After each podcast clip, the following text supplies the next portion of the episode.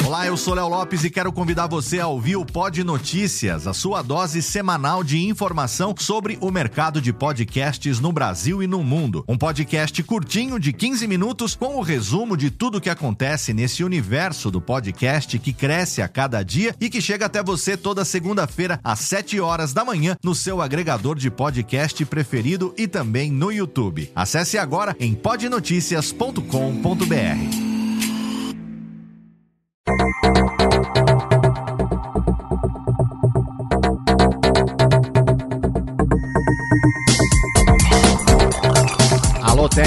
Alô Técnica, baixa a trilha técnica, seja muito bem-vindo. Esse é o episódio número 65 do Alô Técnica e hoje eu vou dar cinco dicas para você melhorar a qualidade do áudio do seu podcast.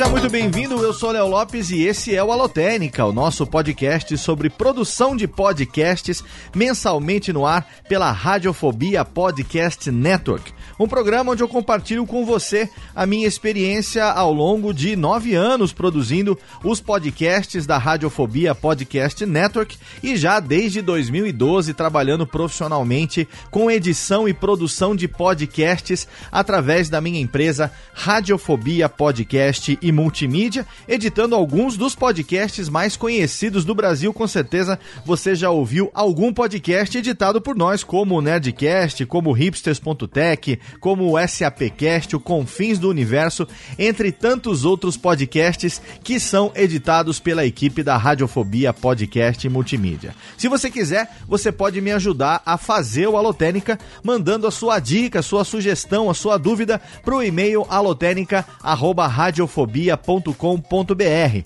Você pode também seguir no Twitter, arroba alotênica, e curtir a nossa fanpage facebook.com barra alotênica. Paralelo com a Alotênica, eu tenho também o meu trabalho no curso de podcast, que é onde você encontra o workshop de produção de podcasts online, que você pode se inscrever e fazer aí na sua casa o mais completo curso de produção de podcasts disponível até hoje, um curso que eu produzi lá em 2013, que ainda está atual você encontra lá no curso de podcast.com.br.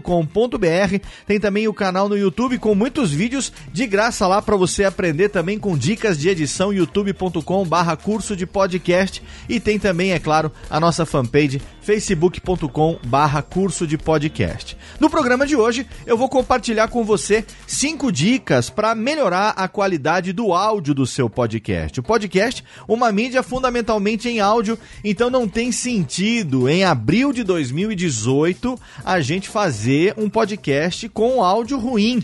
Ainda temos muitos podcasts que infelizmente não se preocupam com a qualidade do áudio e acham que não tem importância, que o ouvinte não liga muito para isso, desde que o conteúdo seja legal, não importa se o áudio não é tão bom assim e tal, mas na verdade o produtor que pensa dessa maneira, ele tá equivocado, ele não entende muito bem qual é a preferência do público que já em 2014, quando a gente realizou a edição mais recente da Pod Pesquisa, 50% das pessoas responderam que um dos fatores fundamentais para elas continuarem a ouvir um podcast é a qualidade do áudio. Ele começa a escutar um programa, tem vários fatores: a qualidade do áudio, a integração entre os participantes, a qualidade do conteúdo, a relevância, o entretenimento. E aí, 50, na verdade, mais de 50% dos participantes respondeu que a qualidade do áudio é sim um fator fundamental para continuar a ouvir um podcast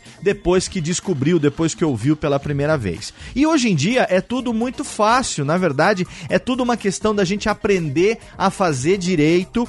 É claro que existem possibilidades de melhorar essa qualidade também com equipamento, com investimento em equipamento melhor. Então no programa de hoje eu vou dar cinco dicas. Dessas cinco dicas, três são dicas que não requerem nenhum investimento, são dicas que você simplesmente pode colocar em prática aí dentro do teu processo de produção e duas dicas são dicas para investir, não necessariamente dinheiro, mas duas dicas são dicas para investir, então espero te ajudar a melhorar a qualidade do áudio do seu podcast no programa de hoje. Mas antes de entrar no tema, eu tenho aqui um anúncio importante para fazer. A partir desse programa, a gente tem um novo apoiador aqui no Alotênica, a gente tem um novo patrocinador aqui no Alotênica, que é a Alura Cursos Online de Tecnologia. Olha aí que legal. Técnica, joga palminhas aí, por favor, chama Rubens e Jorge exatamente para baterem as palminhas aqui e dar as boas-vindas para os nossos amigos da Alura Cursos Online de Tecnologia.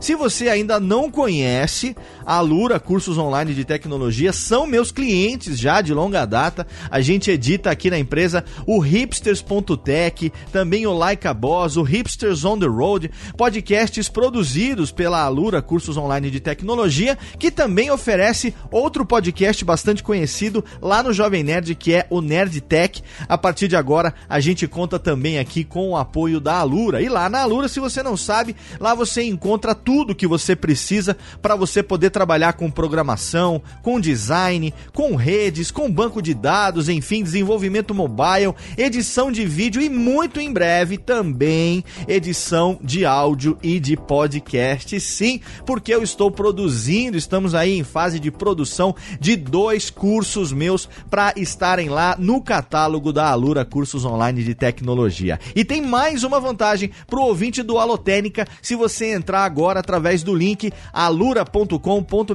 barra promoção barra alotênica, você tem 10% de desconto na matrícula. Olha que mamata, que legal. Então não perde tempo e entra agora lá, alura.com.br barra promoção barra alotênica e manda também um feedback para eles lá no Twitter, arroba.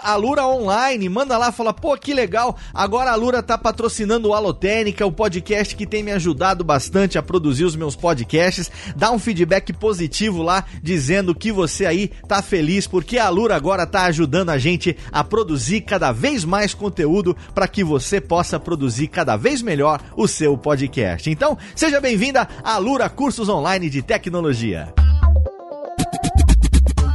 Antes de começar, é claro que eu não posso deixar de convidar você para participar da nossa campanha de financiamento que é através do Padrim, padrim.com.br barra alotênica. A gente abriu lá um projeto de apoio coletivo. O Padrim é uma plataforma que você pode ajudar um projeto. Ele tem metas coletivas e recompensas individuais. Então, é uma plataforma de financiamento coletivo que você escolhe uma recompensa individual e através disso você paga mensalmente o valor que você quiser. A partir de um real você já pode colaborar com a produção do Alotênica e aí quanto mais pessoas colaborarem, mais perto a gente chega de bater as metas coletivas. A gente está no momento agora da gravação desse programa com 19 padrinhos e madrinhas e a gente está aí com um pouco menos de 17% da primeira meta a ser batida, que é a meta que vai fazer com que a gente faça uma live mensal com os padrinhos, uma live via Hangout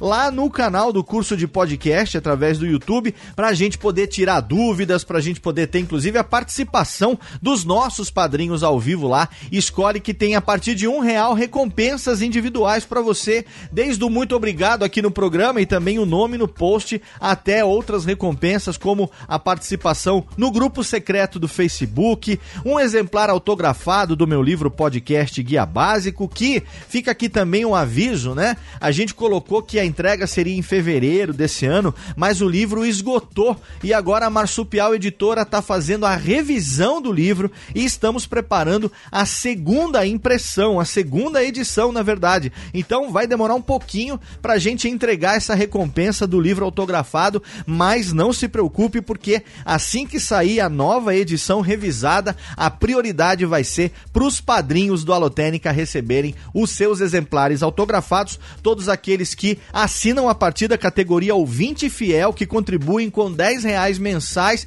já vão levar, olha só, 10 reais vai garantir um exemplar autografado do livro podcast Guia Básico. E aí tem também nos outros níveis de recompensa a oportunidade de bater um papo diretamente comigo por Skype ou por Hangout. Tem também acesso ao grupo exclusivo de entusiastas no Telegram e também tem uma consultoria personalizada de 40 45 minutos via Skype ou Hangout comigo, uma vez, obviamente. E é claro que tem também a categoria Rei dos Editores, aonde você ganha tudo isso e também um acesso total e grátis ao meu workshop de produção de podcasts, como produzir um podcast com qualidade profissional, com mais de 4 horas de conteúdo em vídeo sobre produção de podcasts. Então, eu agradeço todos os que estão ali apoiando o nosso projeto para que a gente consiga aumentar cada vez mais, para que eu consiga produzir cada vez mais um conteúdo que ajude você a produzir o seu podcast aí com um sorriso no rosto e fazer do seu projeto uma realidade. Obrigado aos nossos 19 padrinhos e madrinhas atuais e eu convido você então a entrar lá e ser mais um padrinho através do padrim.com.br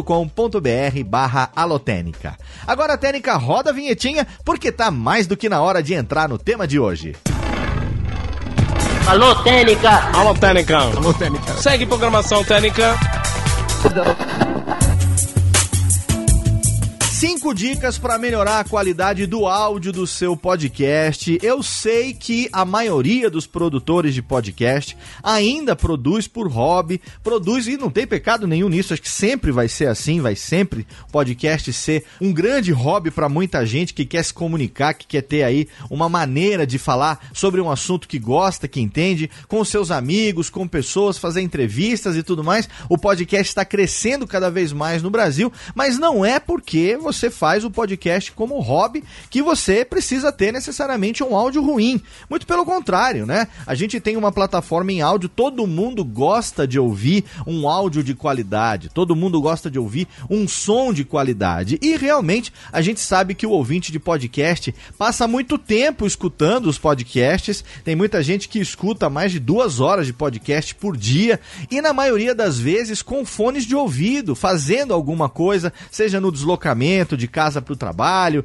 seja na academia, seja fazendo alguma atividade mecânica que não exige concentração ali, como lavar uma louça, como arrumar alguma coisa em casa, como um próprio trabalho manual que a pessoa desenvolva, e ela tá com fone de ouvido ali o tempo todo, aquela pessoa, aquelas pessoas falando. Então não tem nada mais irritante do que você querer consumir um conteúdo que você gosta, um conteúdo que você considera um conteúdo de qualidade, com pessoas que você gosta de escutar mas muitas vezes o áudio não ajuda e aí você acaba se desestimulando a continuar ouvindo aquele programa porque não tem uma preocupação em ter um áudio de qualidade para você, tendo em vista que é uma atração fundamentalmente em áudio. Então no programa de hoje eu vou dar essas cinco dicas para você.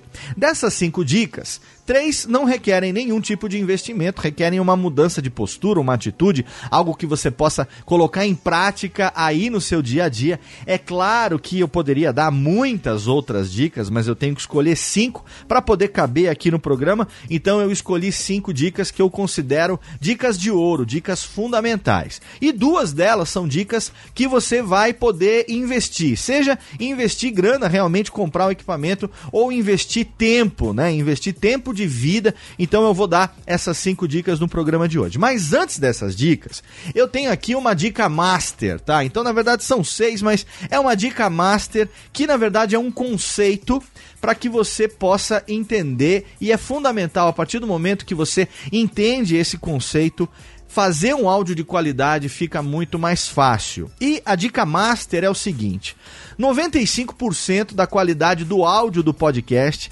depende da captação. É no momento da gravação, é no momento da captação do podcast que você vai estar tá definindo praticamente 95% da qualidade do áudio. Se você tem uma captação de qualidade, se você garante na fonte o melhor áudio possível ali na captação, a chance de que o seu programa tenha um áudio ruim é quase inexistente. Só se você realmente estragar esse áudio depois, só se você não souber editar depois, se você tiver um problema com o arquivo, enfim, qualquer coisa que venha a estragar a qualidade do áudio pós-captação. Tendo feito uma captação de qualidade, é difícil você propositadamente estragar esse áudio depois no processo de edição. Mas se você toma cuidado na captação, se você ali no momento da gravação tem uma atenção especial com alguns pontos, então 95% da qualidade do áudio do seu podcast já está garantida ali na captação. É importante também colocar aqui que se você não vai trabalhar profissionalmente com áudio, se você não vai montar um estúdio, né? Se você não vai prestar serviço nesse sentido, fazer um home studio, gravar áudio, gravar vinheta, produzir trilha sonora ou nada nesse sentido, qualquer computador, seja um notebook, seja um desktop montado, é, é, com placa de som on-board ou placa de som off-board, não importa. Se você não vai trabalhar profissionalmente com áudio, qualquer computador pode atender a sua necessidade. Porque a função do computador ali vai ser ajudar você na captação, caso você não tenha uma interface de gravação específica para isso, então o computador vai ajudar você nesse sentido. Se você estiver gravando remotamente, o computador vai ajudar você a se conectar com as pessoas, né, que estão longe de você, para poder juntar esse áudio para você poder, enfim, ouvir, conversar, interagir durante a gravação. É, então qualquer computador vai atender a sua necessidade, independente da placa de som que ele tenha. Então eu não vou abordar aqui nesse programa as infinitas variações possíveis de configuração de computador e placa de som e tal. Eu vou focar em outros pontos que também são importantes. É claro que sempre um equipamento de qualidade, né, seja ele qual for, o computador, o microfone, o cabo, o fone de ouvido. Eu já falei sobre isso exaustivamente ao longo desses anos todos de Alotênica. Se você fizer uma busca lá no nosso feed, certamente você vai encontrar um programa programa falando especificamente sobre um desses assuntos. Então, no programa de hoje, eu vou dar essas dicas para que você pense o que você está colocando em prática e se você está querendo melhorar de alguma maneira a qualidade do áudio do seu podcast, que você consiga fazer isso de maneira rápida e eficiente. Alô, Técnica! Alô, Técnica! Alô, Técnica! Segue programação Técnica! Vamos à primeira dica então. Dica número 1: um, não estrague a sua voz com uma captação ruim. Eu tô falando especificamente da sua voz, exatamente. Você aí que tá me ouvindo. Seja você o host do programa, seja você o participante do programa, em algum momento na captação, a sua voz ela pode ser captada na melhor qualidade possível ou ela pode ser captada já com perda de qualidade.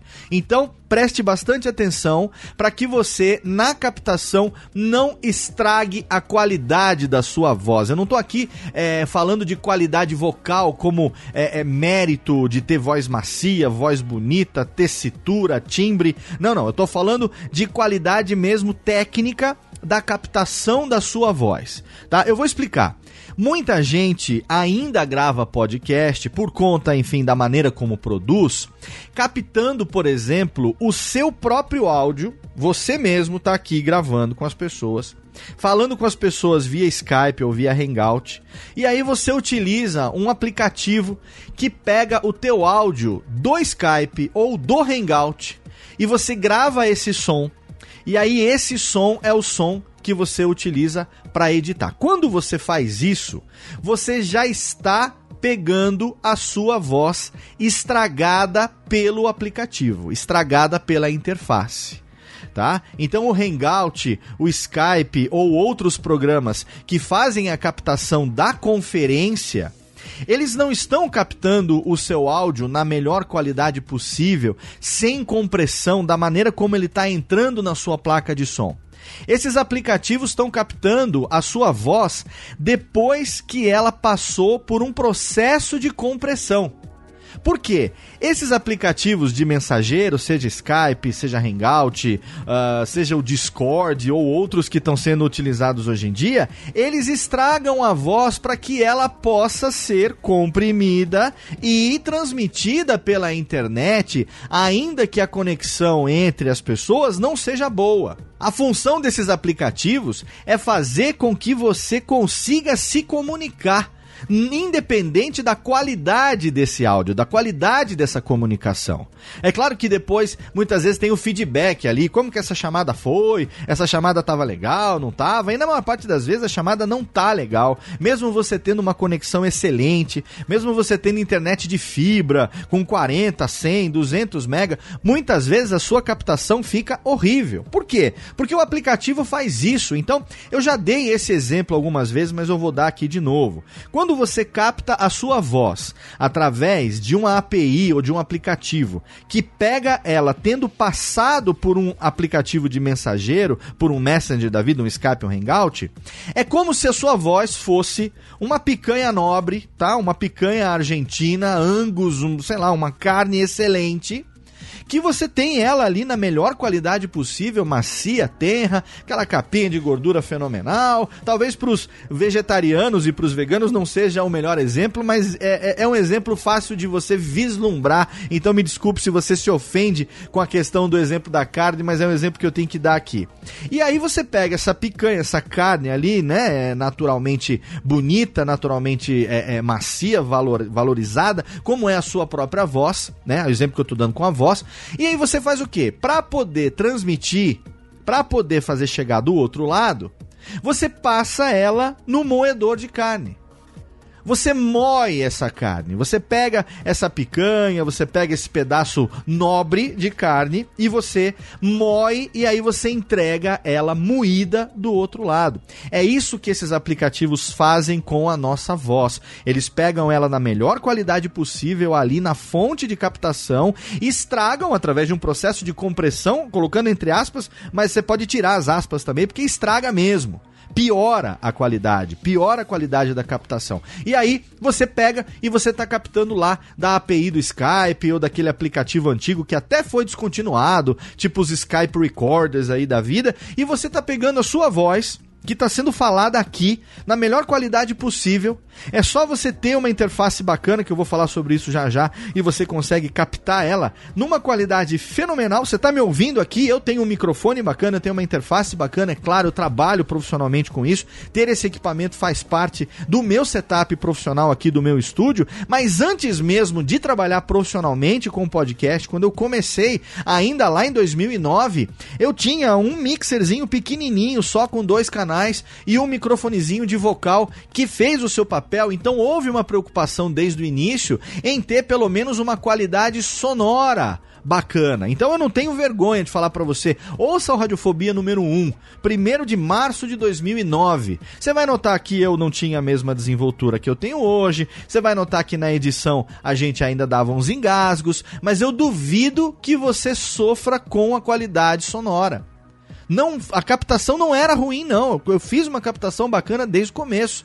Porque eu já tinha uma informação nesse sentido, na verdade, eu já tinha uma formação nesse sentido, porque eu já era radialista, eu já tinha feito o meu curso de rádio, eu já tinha tirado o meu DRT, eu já tinha feito técnica de gravação, sonoplastia, então eu sabia o que fazer e como captar um áudio de qualidade, ainda que eu não tivesse o equipamento apropriado. Então, o meu áudio sempre foi captado na melhor qualidade possível. Se você é o host do programa, ou se você é, é, o participante do programa, não importa, você pode captar o seu áudio da melhor forma possível. É só você ligar um dispositivo de gravação e enquanto conversa com as pessoas via Skype ou via Hangout, não importa, utilizando aquilo ali só para se comunicar, você capta a sua voz limpa diretamente do seu microfone num outro aplicativo, num gravador. É só você ligar um aplicativo ali de gravação, aperta o REC, sai gravando a sua voz e aí você usa o Messenger, o Skype ou o Discord só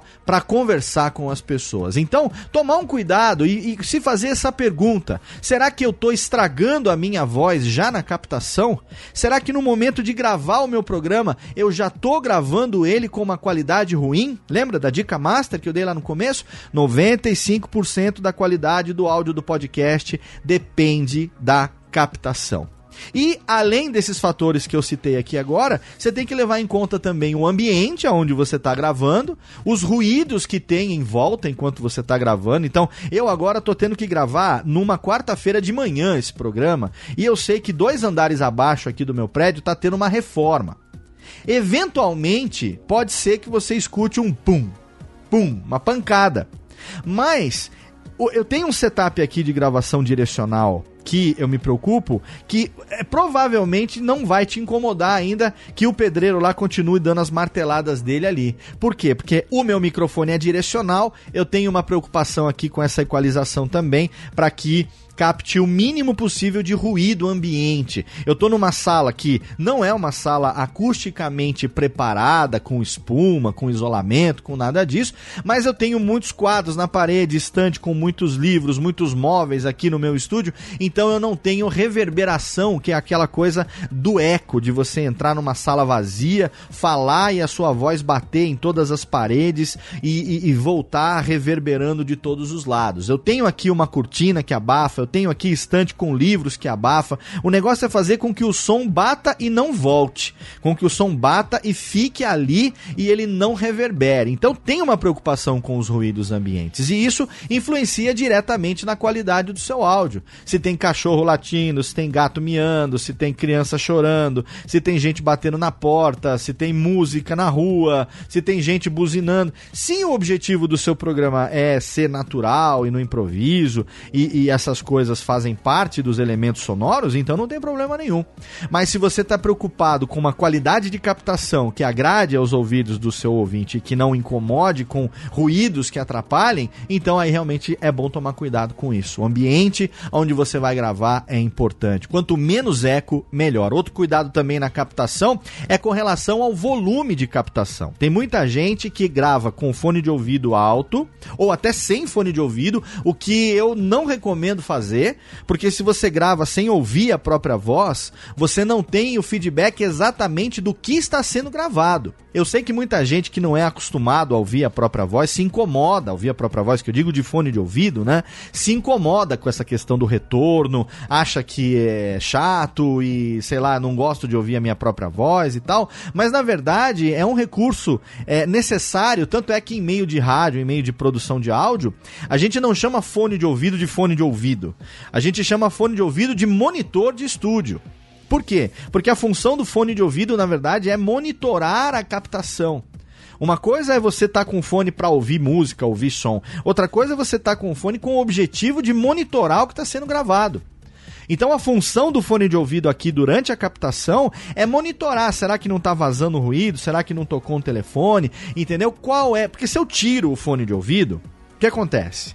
Eu naturalmente não me incomodo com os barulhos ambientes, que são barulhos que a gente já se acostuma no dia a dia. A gente se acostuma com barulho de ventilador, a gente se acostuma com barulho de máquina de lavar, a gente se acostuma com barulho de televisão, a gente se acostuma com barulho de rua, de cortador de grama, de vizinho. São barulhos que, para sobrevivência, como a gente não é o demolidor, né, que tem aquele ouvido super aguçado, o nosso cérebro, ele anula determinados sons repetitivos da nossa consciência, porque senão a gente ouviria tudo, tudo, tudo ao mesmo tempo e ficaria maluco. Tanto é que tem pessoas que têm uh, um distúrbio auditivo que se chama misofonia, e eu acho que eu sou misofônico em algum grau também, porque determinados sons repetitivos ou quando tem aquela zoada sonora, a pessoa se incomoda mesmo mesmo, assim, a ponto de sentir dor física por conta desses barulhos que acontecem. Então, um dos mecanismos de defesa do nosso organismo é que o nosso cérebro não preste atenção o tempo todo nos barulhos recorrentes do ambiente aonde a gente está.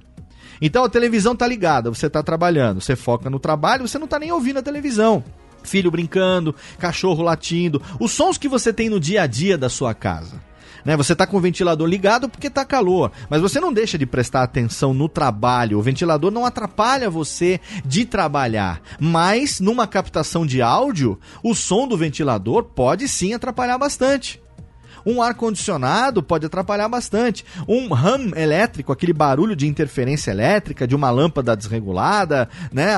Ou barulho de, uh, enfim, um cortador de grama, alguma coisa que você naturalmente não estaria nem ligando ali no seu dia a dia, porque são coisas que estão ali no ambiente. Sem o fone de ouvido, você não liga para essas coisas. Mas quando você tem o microfone ligado, quando você coloca um fone de ouvido, um monitor de estúdio, e aí você passa a monitorar a gravação então, aí você se apercebe de como esses sons podem estragar a qualidade do seu áudio, como eles podem ser irritantes numa gravação.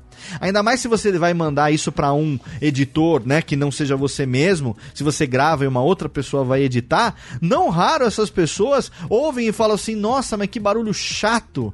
Como é que esse cara foi capaz de gravar e não perceber que tinha esse barulho chato a gravação inteira?" E muitas vezes é um barulho que pode corromper a gravação como um todo. Pode ser um mau contato de um cabo e você não estava de fone, não estava monitorando, o mau contato desse cabo, por exemplo, no microfone, gerou um barulho de interferência elétrica que estragou a gravação toda. E aí você não tem como tirar, na edição não tem como tirar determinados barulhos, determinados sons. A edição faz mágica, mas não faz milagre. Quer dizer, eu consigo às vezes até atenuar algumas coisas e cortar outras coisas, mas eu não consigo alterar a qualidade de um áudio que foi gravado pessimamente.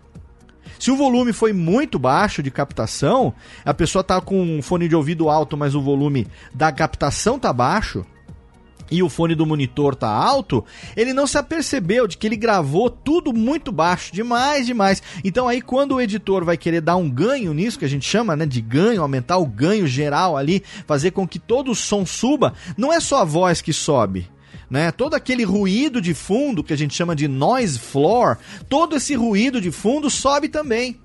E aí você tem um áudio péssimo porque ele foi gravado num volume muito baixo. Então, a dica número um é essa: não estrague a sua voz com uma captação ruim. Preste atenção para você gravar ela na melhor qualidade possível, preferencialmente sem utilizar esses aplicativos que compactam o som para enviar pela internet. Grave ele direto, pegue lá uma cópia do Audacity ou qualquer outro tipo de aplicativo gratuito, ligue o microfone, aperte o REC e aí esqueça, deixa gravando e vai lá no Hangout, vai lá no Skype, conversa com todo mundo. No final você pega esse áudio que você gravou da sua voz na melhor qualidade possível, exporta ele preferencialmente em Wave ou em AIF, uh, se for Mac, AIF, se for em Windows em Wave, se não, em MP3, mas numa qualidade acima da qualidade que vai ser exportado o podcast final.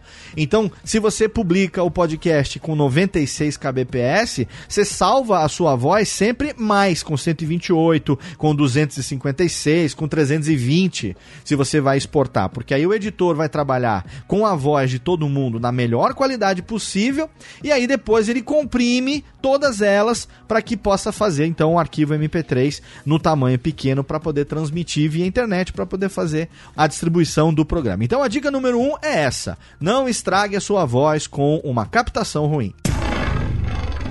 Alô, Técnica! Alô, Técnica! Alô, Técnica! Segue programação Técnica! A minha dica número 2 é a dica que exige investimento em grana mesmo. Exige que você adquira, compre equipamento. É a única dica desse programa de hoje que requer investimento financeiro.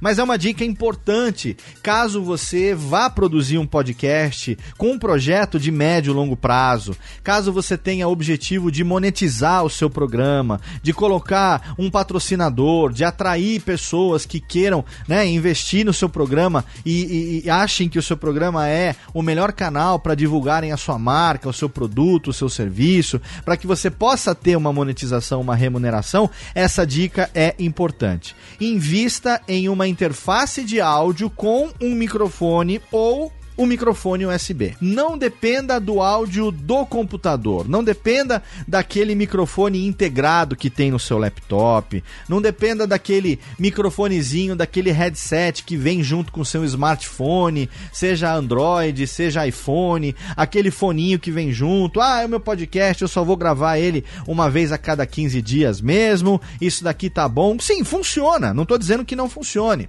Por isso que eu falei logo no começo. Se você tem o objetivo de monetizar, se você quer ter a melhor qualidade possível, considere investir numa interface de áudio com um microfone bacana ou então no microfone USB, porque aí o microfone USB ele já é em si, né, o dispositivo USB, ele já é em si uma interface de áudio. Eu vou dar aqui alguns exemplos.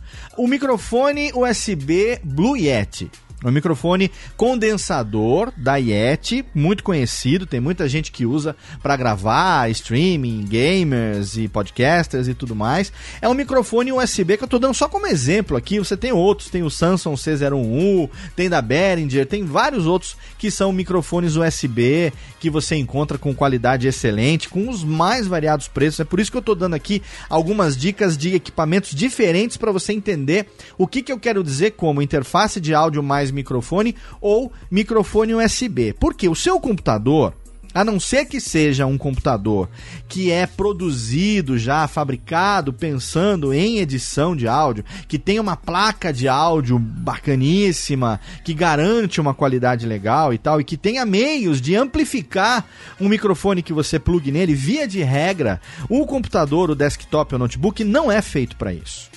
Então, é necessário ter uma interface de áudio. O que é uma interface? Uma interface é um dispositivo que você vai utilizar. Claro que tem interfaces virtuais, que isso funciona via software, mas eu me refiro aqui à interface física. Interface física é um dispositivo que vai ficar entre o seu microfone e o seu computador.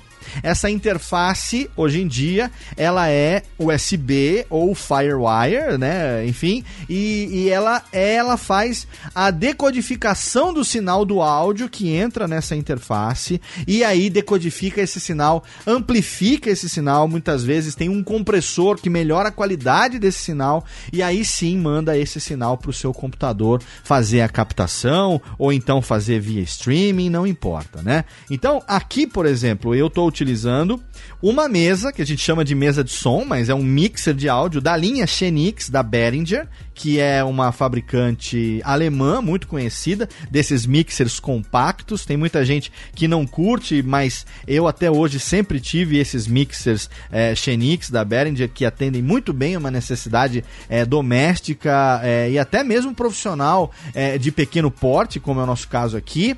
Eu tenho uma UFX 1204 que é a terceira interface, a terceira mesa de som, o terceiro mixer da linha Xenix que eu uso desde que comecei a fazer podcast em 2009. Eu comecei com uma Xenix 502, uma pequenininha, depois eu fui para uma X1204 USB, que eu utilizei ela desde 2011 até o ano passado, e aí no ano passado então eu investi nessa UFX 1204, que é uma mesa de 12 canais, dos quais quatro microfones, cada microfone tem um compressor, e essa mesa ela tem uma vantagem que é o primeiro modelo da Xenix que permite que eu grave cada um desses 12 canais numa faixa separada, seja no pendrive direto ou seja no meu computador através de um DAW, através de um DAW, que é um Digital Audio Workstation, a maneira como se chama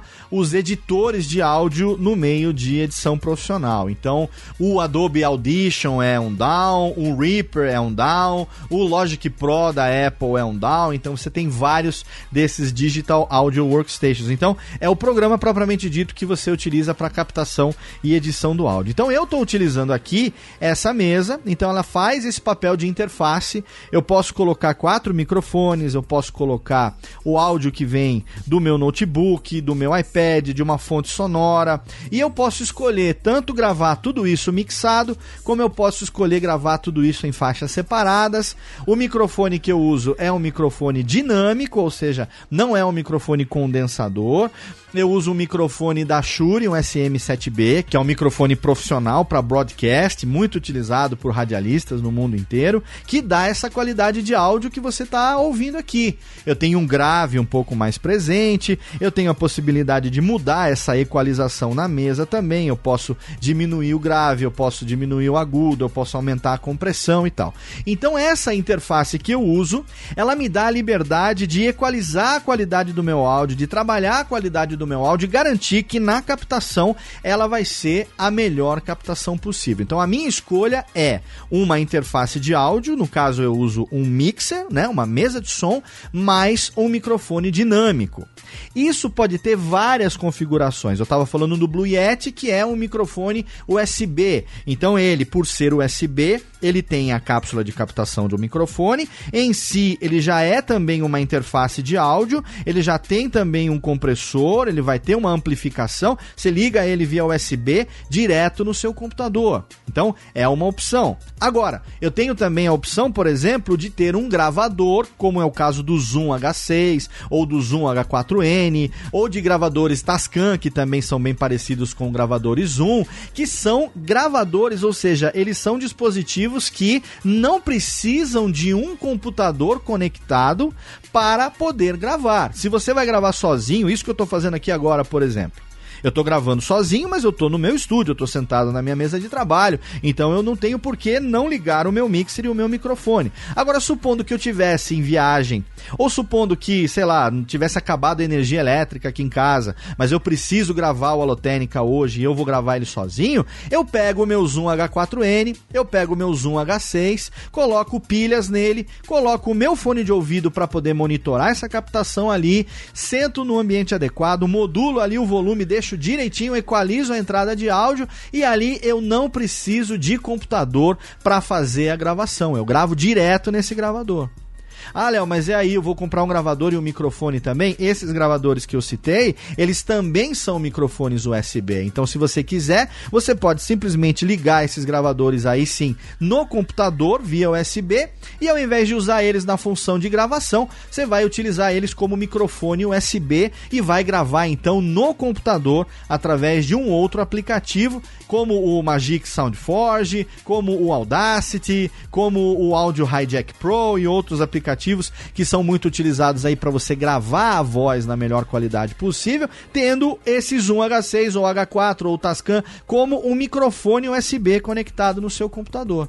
Então, você, ao invés de ter uma interface de áudio e um microfone, você tem um microfone USB que também é uma interface de áudio né? Ou você pode também, ao invés de ter um mixer como esse que eu disse, que é um mixer grande, que é um mixer robusto, investir numa interface como uma Scarlett, por exemplo, uma Scarlett 2 e 2, que é bastante utilizada também por muita gente, que tem uma qualidade de áudio excelente, que tem compressão, que é utilizada inclusive é, é por bandas profissionais para fazer captação de áudio, para poder juntar a voz com o instrumento e tal, e servir de interface USB, manda pro DAW, manda lá pro Digital Audio Workstation no computador e o Down vai fazer a gravação. Então você tem vários exemplos de interface. Esses que eu citei, eu vou deixar o link no post para você.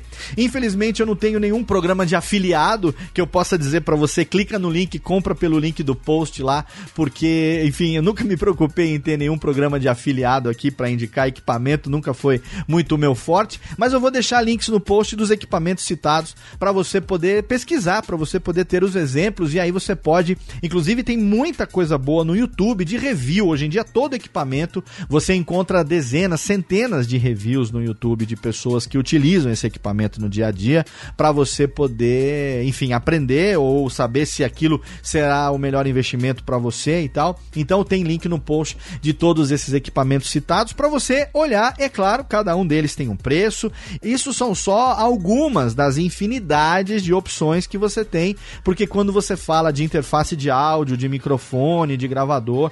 A gente, né, o, o universo é o limite, o céu é o limite, porque você tem produtos muito bons com preço baixo, você tem produtos muito bons com preços altos e você tem produtos muito ruins com preços altos também.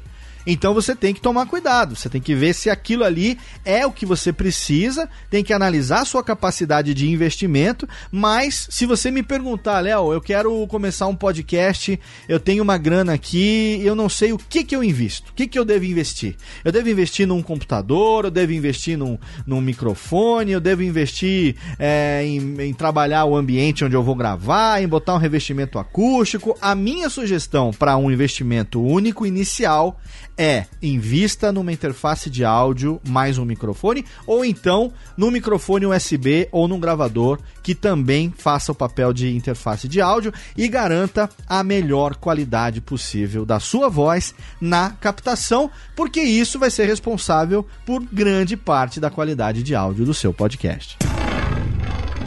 Alô, Técnica! Alô, Técnica! Alô, Técnica! Segue programação Técnica! A minha terceira dica, eu acabei de citar ela na dica 2, mas eu vou reforçar aqui porque é muito importante, importante demais. Eu já vi muita gente se ferrando, infelizmente perdendo gravações incríveis, infelizmente deixando de publicar conteúdos incríveis por conta disso muito cuidado com o volume da captação. Não só o volume da captação, a gente está falando de qualidade de áudio como um todo, então cuidado não só com o volume da gravação, mas também com o volume da edição depois, o volume depois da modulação de cada canal, de cada participante, com o volume das vozes, com o volume da música, porque tudo tem que estar em harmonia. Para o áudio poder ficar legal, tudo tem que estar em harmonia. Por exemplo, a trilha não pode ter um áudio tão alto que atrapalhe a compreensão de quem está falando, daquilo que está sendo dito, mas ela também não é legal que tenha um som tão baixo que seja inaudível e aquela preocupação toda que você teve em fazer uma trilha coerente, em fazer uma modulação bacana, quando foi falado sobre determinado assunto, você se preocupou em botar uma trilha que trouxesse uma emoção que tivesse a ver com o assunto que está sendo dito, seja ali de medo, de amor, de tensão, seja lá o que for. Se a trilha for baixa demais, se o volume da trilha for baixo demais, aí ela fica inaudível, fica imperceptível, então não faz sentido, né?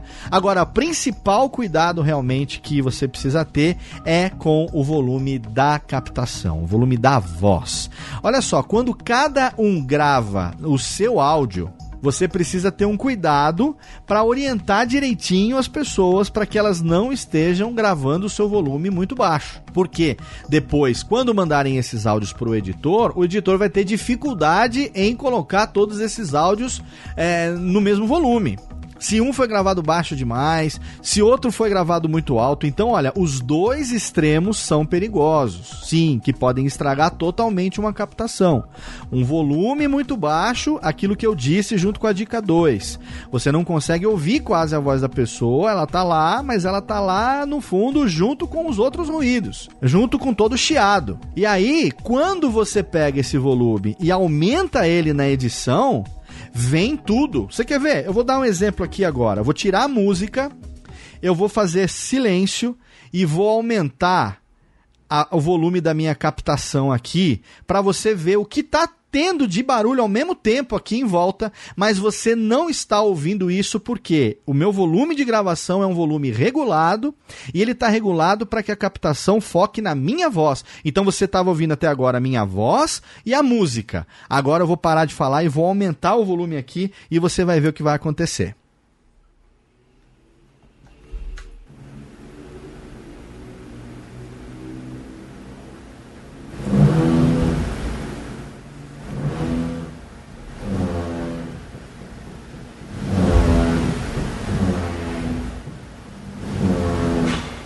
Agora eu vou baixar o volume de novo aqui e agora você vai perceber que você viu o barulho de carro passando, você ouviu o barulho da furadeira do pedreiro que eu citei ali embaixo. Então você ouviu tudo aquilo que eu disse que você não ia ouvir e que você agora provavelmente não está ouvindo mais, porque a minha voz passou a estar tá mais presente e a música voltou aqui para o fundo também. Mas você viu a quantidade de som, a quantidade de ruído ambiente que ainda existe, mesmo eu estando num ambiente que eu considero um ambiente, digamos assim, adequado para poder gravar esse tipo de conteúdo. Você percebe como isso Agora a furadeira tá ficando impossível, né? Eu vou ter que dar uma pausa aqui, mas assim que acabar essa parte do volume, depois eu volto quando a furadeira tiver terminado. Assim que eu assim que eu, assim que eu aumentei o volume e que você pôde perceber todos os ruídos, você imagina se a minha voz estivesse sendo gravada num volume muito baixo, que eu tivesse que aumentar esse volume depois e aí ao aumentar a minha voz todo esse barulho viesse junto e aí sim ficaria um áudio impossível de você poder utilizar depois. Então, cuidado especial, a minha dica número 3 é modulação. Modulação é nível de volume de todos os participantes. Se for gravar em faixa separada, orientar cada um a gravar o seu áudio num volume que esteja adequado, orientar também as pessoas na medida do possível, se estiverem cada uma num lugar diferente, a gravarem monitorando o seu som, gravarem monitorando a captação utilizando fones de ouvido.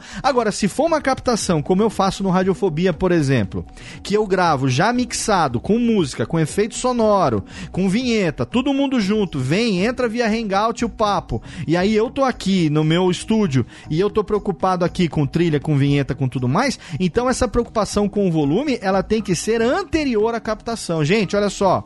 Tá baixo aí teu volume. Thiago, aumenta o teu volume para mim, por favor. Ah, ô Vitor, seu volume tá muito alto, abaixa um pouquinho. Aí testa, testa, testa, todo mundo tá legal. Então vamos lá, começando a gravação. 3 2 1, solta a trilha, começa a gravar e aí tá todo mundo na mesma faixa, porque não adianta, depois eu não vou ter como mudar isso. Eu não vou ter como equalizar, então se a minha voz estiver mal equalizada, ó, eu vou botar aqui, eu vou tirar, ó, vou tirar todo o grave do meu microfone e vou aumentar o agudo lá no final, olha só, ó o metal que ficou. Olha como ficou metalizada a minha voz. Então se eu gravo assim o tempo todo, eu não tenho como mudar isso depois. Então eu tenho que me preocupar aqui, ó, tenho que me preocupar em aqui manter, ó, tira devolve aqui. Eu tenho um pouquinho só de agudo no metal e tem um grave maior aqui que dá uma presença maior aqui. E aí aqui é o áudio normal que faz com que a minha voz tenha o peso que eu preciso ter para poder fazer a gravação. Se eu não equalizo isso antes, depois não adianta eu querer mexer porque eu não vou conseguir. Tá? Não existe plugin, não existe filtro que resolva uma captação mal feita. Por mais que existam recursos de plugin que você possa passar, de filtros que você possa passar, para dar uma melhorada naquilo que inadvertidamente ficou ruim, não conserta, não resolve 100%. Aquele exemplo que eu acabei de dar da equalização, que eu tirei todo o grave e aumentei todo o agudo, não adianta eu querer depois tirar esse agudo e aumentar o grave, porque tem determinadas nuances da minha voz, determinadas frequências da minha voz que não foram captadas na origem. Entende? Então, se ela não foi captada na origem, por mais que eu tente trabalhar isso depois com um filtro ou com um plugin, eu vou estar tá emulando artificialmente algo que existe naturalmente na minha voz, frequências que existem naturalmente na minha voz, mas que não foram captadas por conta de uma equalização mal feita. Então, cuidado total nesse sentido, para que o volume e a equalização estejam regulados antes de você começar a captação. Alô, Técnica! Alô, Técnica! Alô, Técnica! Segue programação Técnica! A dica número 4, ela se relaciona à facilidade de editar o material que foi gravado e exatamente por isso tem um impacto direto na qualidade final do produto editado do programa que você vai colocar no ar. Então a dica número 4 é, quem me conhece talvez se assuste com essa dica, mas a dica é: procure ter cada participante em uma faixa separada. Exatamente, mas Léo, logo você, logo você que grava o Radiofobia, tudo mixado numa faixa só. Você tá dizendo pra gente que é melhor ter cada participante numa faixa separada? Se possível, sim ter cada participante numa faixa separada é a melhor opção para você poder editar o material com qualidade. Quando a gente grava profissionalmente áudio, seja áudio de banda, seja áudio para dublagem, voz original, todas as faixas de áudio, cada um dos sons é gravado numa faixa separado dos demais. E isso é fundamental para você poder trabalhar esse áudio. Por quê? Porque cada áudio na sua fonte, ele é diferente. Uma voz é diferente da outra, o volume que uma pessoa fala é diferente da outra, a entonação que a pessoa fala é diferente, o ambiente muitas vezes que esses áudios são gravados é um ambiente diferente. Então, na medida do possível, você ter cada um desses elementos sonoros num canal separado, numa faixa separada, permite uma maior liberdade para você poder editar esse material e eventualmente cortar algum ruído, alguma coisa indesejável que tenha saído numa faixa e que não tenha saído na outra. Mesmo quando você grava presencialmente, mas você grava num ambiente onde você tem um microfone direcional e dinâmico para cada um dos participantes, como no caso de um estúdio de rádio, né? É claro que no estúdio de rádio, muitas vezes você tá, na maior parte das vezes, você tá transmitindo ao vivo, né? Seja pelo dial ou no caso da internet, seja via streaming. Então você não tem interesse de fazer essa captação porque o rádio é instantâneo e aquilo está acontecendo ali em tempo real. Agora, se você vai gravar esse conteúdo para você poder editar ele depois, na medida do possível, gravar cada um numa faixa separada é muito melhor para você poder ter opção depois na hora da edição. Se você tem um equipamento, uma mesa bacana, cada mesa com um canal, cada participante com um microfone, um microfone dinâmico, um microfone direcional, aonde eles estão com uma pequena distância entre si e o microfone capta na maior parte das vezes a voz apenas de quem está falando na frente dele. Não tem problema você ter cada um gravado numa faixa separada, porque eventualmente um ruído que tenha sido captado ao mesmo tempo num canal diferente, por exemplo, de quem está falando, na edição é muito fácil de você pegar, selecionar esse trecho do ruído, cortar e ele não entra na edição final. Então o impacto na qualidade final do áudio é muito grande. Se você quer, como eu faço lá no Radiofobia, aonde eu tenho todos os participantes entrando juntos, mixados na mesma faixa, inclusive a minha voz, inclusive a música, a vinheta, tudo é gravado, tudo do jeito que você ouve, como se a gente tivesse no ar, no rádio, AM, FM, não importa, gravado tudo ao vivo. Eventualmente eu tenho que fazer uma equalização, uma mudança e tal. Eu aqui do meu lado, eu me viro pra quando eu vejo que um participante tá com um volume mais baixo do que os outros no meio da gravação, apesar de eu me dar ali 10 minutos antes da gravação para poder, na medida do possível, nivelar o volume de todo mundo, às vezes no meio da gravação o volume do cara abaixa e aí eu tenho ele falando mais baixo do que os outros. Então eu fico esperto aqui na minha mesa, com o canal onde está entrando o áudio dos participantes, para que eu possa então, quando essa pessoa começa a falar, eu modular, aumentar o volume, e aí quando outra pessoa fala, eu vou lá e baixo o volume. A mesma coisa que eu faço com as trilhas, começa alta, aí a gente começa a falar, eu tô aqui com a minha mão esquerda, eu tenho o meu mixer, a minha mesa de som, né? A minha mão no meu setup aqui, a minha mão direita fica no mouse, as duas quando necessário no teclado, e a minha mão esquerda controla o meu mixer, a minha mesa de som. Então eu consigo apertar todos os botões, eu consigo regular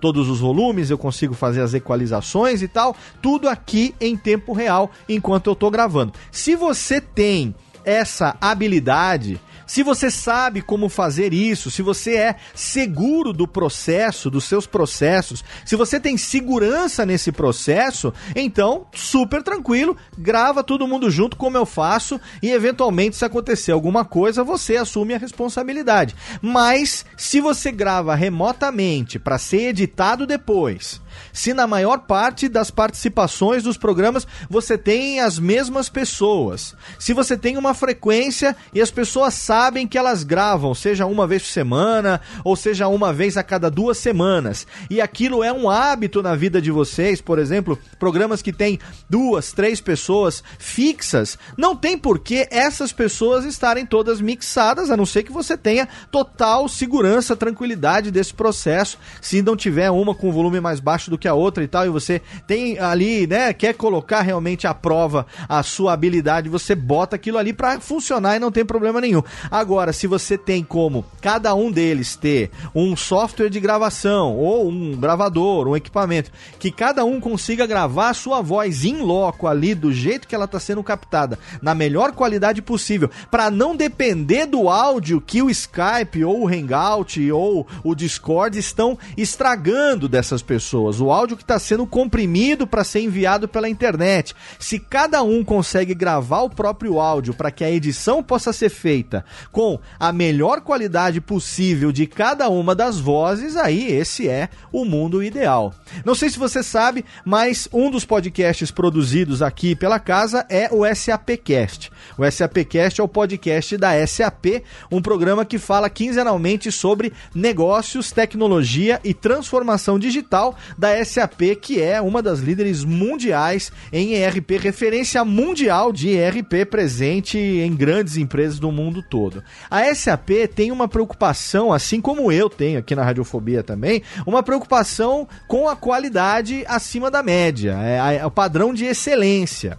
E aí, como é que faz, né? Eu sou o host do programa, eu tô aqui em Serra Negra, o meu estúdio fica em Serra Negra, e os participantes do SAPcast fixos, além de mim, ficam no escritório da SAP em São Paulo. E aí, na hora de fazer a parte da produção, a gente pensou quais seriam as alternativas para que o áudio tivesse a melhor qualidade possível, pelo menos o meu áudio, o áudio do Max e o Rodrigo, que são co-hosts do programa junto comigo e geralmente gravam lá do escritório da SAP em São Paulo. Como fazer com que pelo menos as nossas três vozes fossem captadas e utilizadas na edição do programa na melhor qualidade possível? Se eu gravasse o programa daqui de Serra Negra, eles comigo via Hangout, o áudio deles que entra para mim aqui no meu canal não seria o melhor áudio possível. Se eles gravassem lá em São Paulo, sendo que eu estou aqui em Serra Negra, então o meu áudio estaria entrando para eles numa qualidade que dependeria unicamente da internet, da compressão do aplicativo, da estabilidade dele naquele dia, também não seria bacana. Então a gente falou: bom, vamos fazer uma configuração que permita que eu grave em loco aqui em Serra Negra, minha voz, que eles lá em São Paulo gravem também as suas vozes em loco. A gente usa o Hangout só para se comunicar e eventualmente, se tem um participante que está remoto, aí eu daqui de Serra Negra gravo também o áudio desse participante. E para o ouvinte fica claro que tinha uma pessoa remota e essa pessoa então é aceitável, digamos assim, é, que ela tenha uma qualidade de áudio inferior à qualidade daqueles que teoricamente estão presencialmente juntos no mesmo ambiente. Então eu gravo o meu áudio daqui, o Max e o Rodrigo gravam o áudio deles lá de São Paulo e eventualmente quando tem um convidado via Hangout, eu gravo ele daqui também. Aí esses áudios em faixas separadas são enviados para mim e aí a minha equipe de edição, Thiago Miro e eu vamos editar. Thiago Miro vai colocar lá o áudio do Max, o áudio do Rodrigo, o meu áudio e no outro áudio que eu capto aqui separado aquele convidado que eventualmente está editando via Hangout. O resultado disso, do programa finalizado, é que a minha voz, a voz do Max e a voz do Rodrigo, eventualmente também com convidados presenciais ali no escritório de São Paulo, eles têm lá um mixer, né, que a gente montou lá um mini estúdio, né, um estúdio que toda vez que tem gravação do SAPcast, eles montam e desmontam esse estúdio numa sala de reuniões lá em São Paulo. Eventualmente, se tem mais dois convidados, tem mais dois microfones, eles têm lá um mixer com capacidade para quatro pessoas presencialmente, com um mesmo setup, basicamente, que eu tenho aqui em Serra Negra, com equipamento da mesma qualidade, com microfones dinâmicos e direcionais. E o resultado disso é que se você ouve o SAPcast sem saber isso que eu tô te contando agora, você jura de pé junto que eu, Max e Rodrigo estamos sempre presentes, todos no mesmo ambiente, porque não há diferença na qualidade do áudio entre essas pessoas. Então, é um método que a gente optou para que nós tivéssemos os nossos áudios captados na melhor qualidade possível e aí sim, essa edição, como a gente tem os áudios em faixas separadas, aí a gente edita cada um em faixa separada, o que com certeza traz um resultado muito melhor na qualidade do áudio do podcast. Alô, Técnica! Alô, Técnica! Alô, Técnica! Segue programação Técnica. E a minha quinta e última dica do programa de hoje é uma dica também que envolve investimento, mas não envolve investimento financeiro. Quer dizer, tem um, um quê de investimento financeiro também envolvido, mas aí depende da sua opção, depende do caminho que você vai seguir. Com certeza você vai ter que dedicar seu tempo, vai ter que dedicar uma parte da sua vida, investir parte do seu tempo, parte da sua vida, para colocar essa quinta dica em prática, que é invista em conhecimento e qualificação.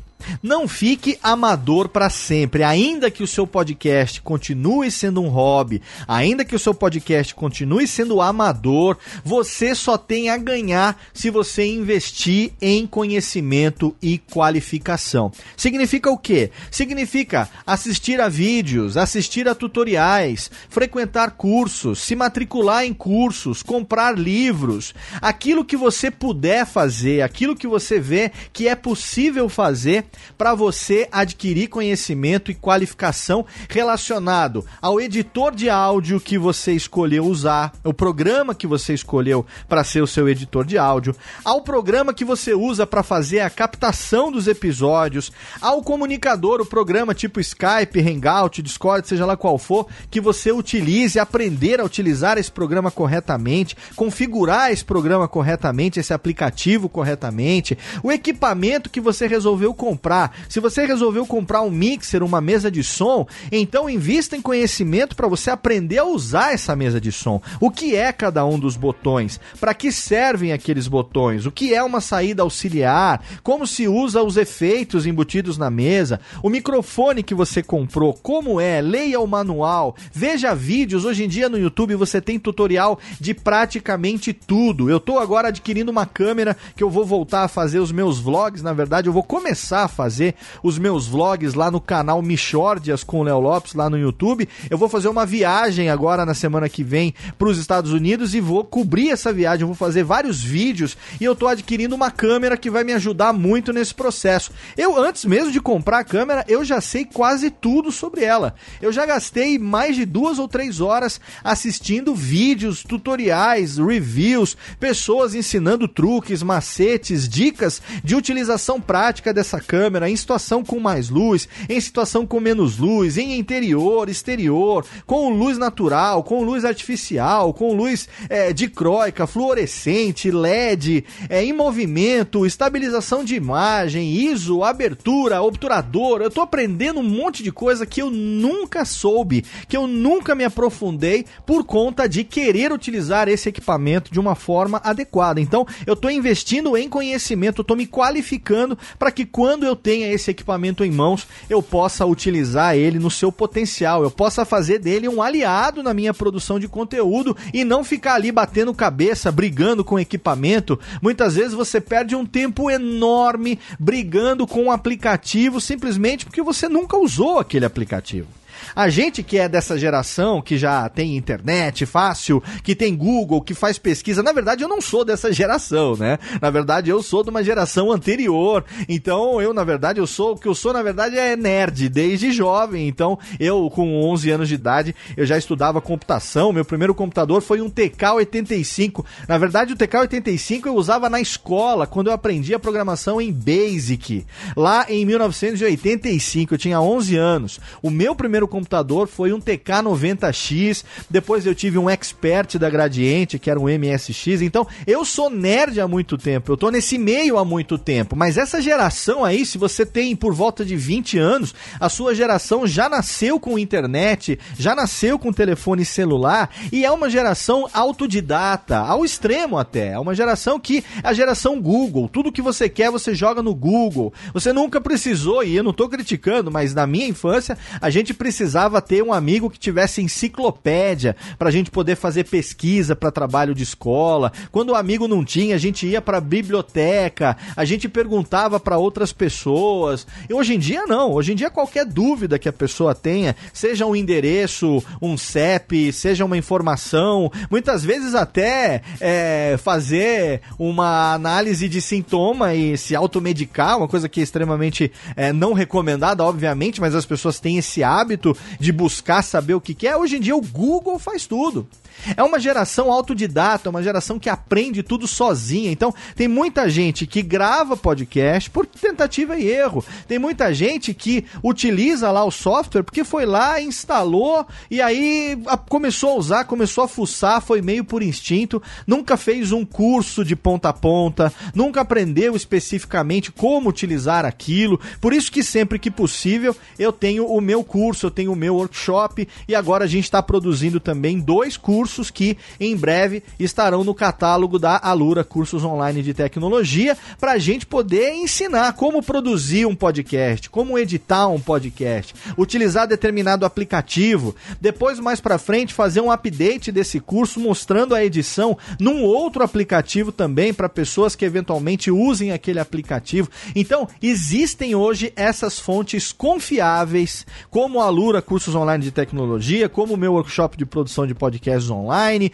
como outros tantos que tem aí que fazem tutoriais. O próprio Thiago Miro tem lá o Mundo Podcast, que é um dos maiores repositórios ali de conhecimento a respeito de produção de podcasts. Eu tenho o meu livro, tenho o meu workshop, tenho o Alotênica, tenho o meu canal no YouTube, lá no curso de podcast, youtube.com/barra curso de podcast. Então hoje em dia é só você querer investir tempo. É claro que se você quiser, você pode também investir dinheiro se matriculando, fazendo algo que tem ali uma didática, que tem ali um conteúdo programático, que tem um professor, um profissional qualificado ali te dando aquela aula, te ensinando a lidar com aquele equipamento, ou com aquele software, ou com aquele aplicativo. Então a minha quinta dica é essa: invista tempo, se necessário for, invista também grana, se matriculando num curso, ganhando, adquirindo conhecimento e qualificação para você poder utilizar da melhor forma possível o aplicativo com todos os recursos que ele tem para te oferecer e também o equipamento que você tem aí em mãos, que com certeza se você investiu nesse equipamento,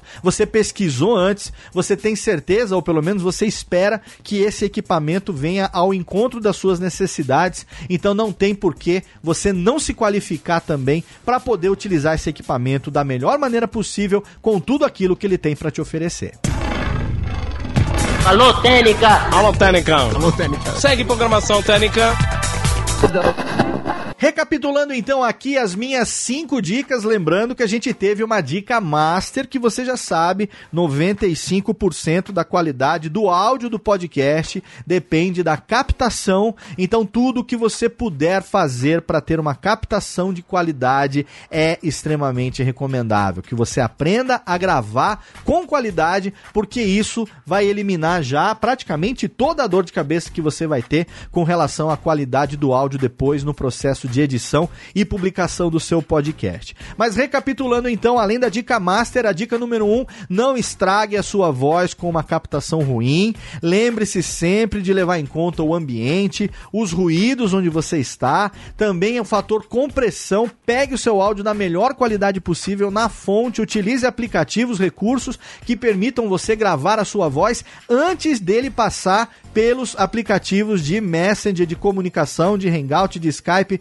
porque esses aplicativos pegam uma picanha nobre que é a sua voz e transformam numa carne moída lá na frente. Então, não estrague a sua voz com uma captação ruim. Dica número 2: se você tiver grana, se você quiser ter um upgrade aí, um salto de qualidade, então considere investir numa interface de áudio com microfone ou então um microfone USB, um gravador, uma interface que resolva para você via USB já como um Blue Yeti, como um Zoom H6 ou então como no meu caso, um mixer da Xenix, uma mesa de som com vários canais, os canais que são suficientes para a quantidade de microfones que você precisa para servir de interface de áudio ou então uma Scarlett ou alguma outra interface que venha atender a sua necessidade. Caso você queira dar um salto de qualidade, caso você queira ter um áudio com qualidade profissional, que não perde em nada para os melhores estúdios de rádio, para os melhores estúdios de gravação, então considere esse investimento.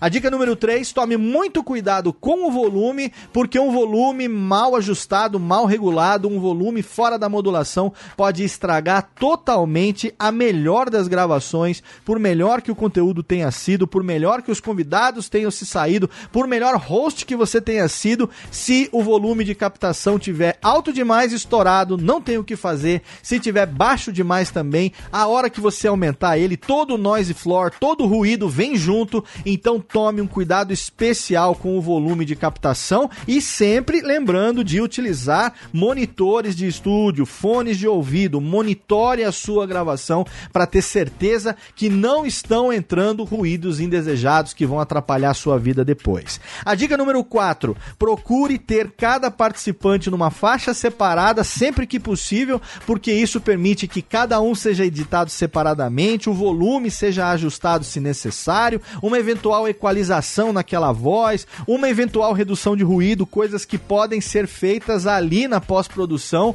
Se tiver cada áudio numa faixa separada, a chance de você ter uma qualidade superior é muito maior. E a quinta dica: invista em conhecimento e qualificação. Aprenda a utilizar o equipamento, aprenda a utilizar o software, o aplicativo que você tem em mãos, porque com certeza, utilizando da melhor forma possível, você vai conseguir extrair tudo que ele tem para te oferecer para que você possa produzir um conteúdo com qualidade. Tenho certeza que qualidade de conteúdo, mas nós estamos falando no programa de hoje de qualidade sonora, de qualidade do áudio, de qualidade técnica, que é isso que eu quero que você consiga ter um programa que você ouça e se orgulhe de ter produzido com um áudio que tenha padrão de excelência, que receba elogios dos seus ouvintes pela qualidade do áudio que você tem aí, porque eles podem até não falar isso, mas pode ter certeza que os ouvintes valorizam demais um conteúdo bem produzido com um áudio de qualidade. Espero ter ajudado você com o programa de hoje com essas cinco dicas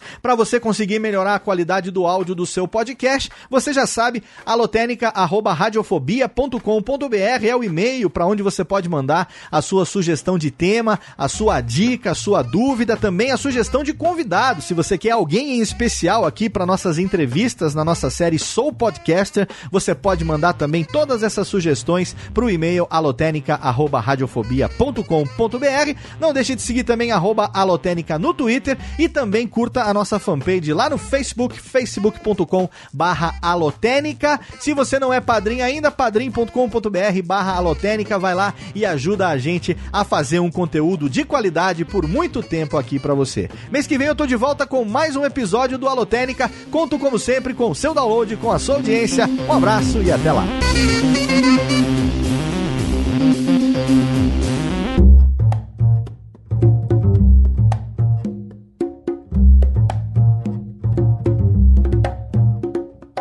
Este podcast foi publicado pela Radiofobia Podcast Network. Oi, eu sou o Antônio Viviani e quero convidar você a ouvir o nosso podcast Voz Off. Desde julho de 2017, eu e meu amigo Nicola Lauleta temos o prazer de conversar com as grandes vozes do rádio, da TV e da publicidade do Brasil e trazer suas histórias até você. Se você, como nós, é apaixonado por locução, acesse vozoff.com.br e acompanhe nossos episódios aqui na Radiofobia Podcast Network.